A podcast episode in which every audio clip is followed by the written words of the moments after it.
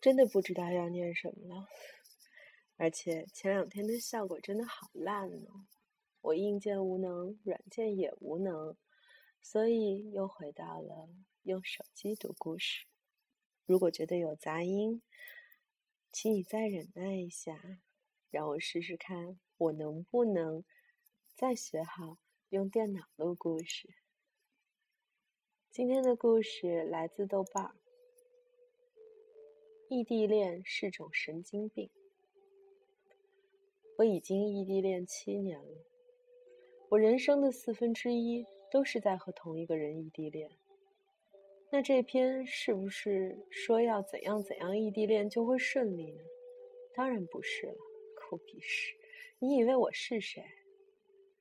只有恋爱这种东西的经验条是没有随着时间在长的，而且每对情侣都是个例，没有广泛的参考价值。只是用这么长时间做这件事情之后，我终于能大概的评价他了。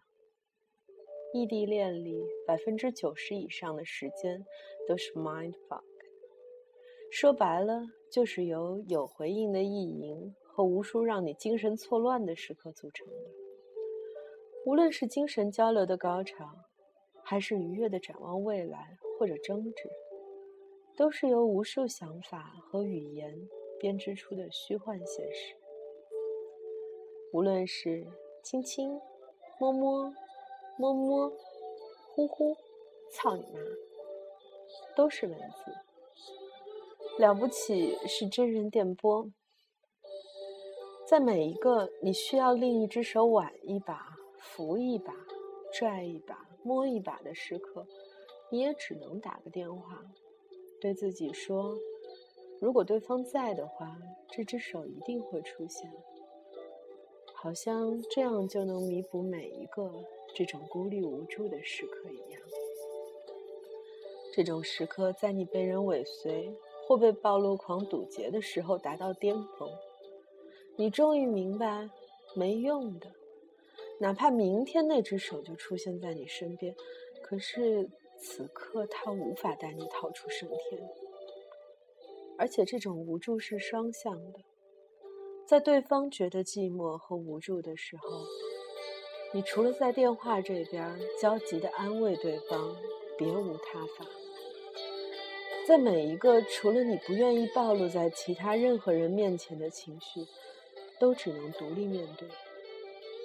无能为力，是异地恋的常态，是有多少钱、多少时间都无法挽救的。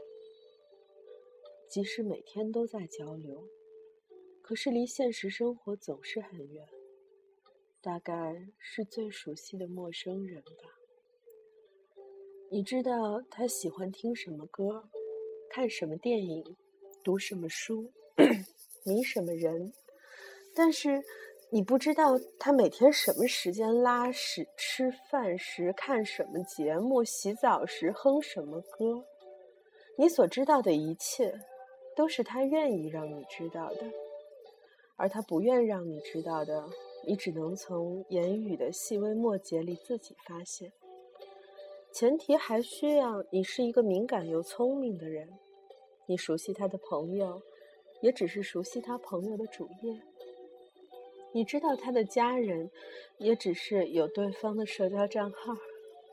连他拍给你的照片都是他喜欢的角度。一切的现实，都模糊的存在存在着。你以为是异地恋，简直是人性大考验。因为有了太多的空间，你将经历隐瞒、欺骗、逃避责任，甚至背叛，而你却无从得知真相。有时，你甚至会认为是自己不好，不够体谅，不够懂事。你还有可能因此化身网络小侦探。擅长各种关键字和用户名的搜索，还不算你申请的各种马甲。当然，你自己也同样经受考验。那些做了也不会有人知道的事情，闪闪发光。异地恋，就是燃烧自己、照亮自己的这种行为。是有对手的独角戏，既偏执又神经质。那种一见面就天雷地火、滚床单之后无所事事的时候，那种你其实一点儿也不了解我的时候，每一次你都会想到，已经走不下去了，不够独立，不够坚强，不够坦率，不够凶狠，甚至不够有钱，尽量都不要尝试异地恋。无论是真实世界。还是你自己，有千百万种无法继续下去的现实，而坚持在一起，仅仅有一句：这个世界上，大概再也没有别人能像我一样懂你。异地恋，这个故事结束了。嗯，和我之前的故事有很大的区别。它并不是在讲故事，从头到尾都是在评论。如果你正在异地恋，请不要被它影响，享受你的恋情。如果你和你的他在一起，那恭喜，享受你们的幸福。异地恋是需要坚持的。是不是能走下去？没有人能确定，但我们都希望有一个好的结局，不是吗？今天的故事结束了。异地恋是种神经病。祝你晚安。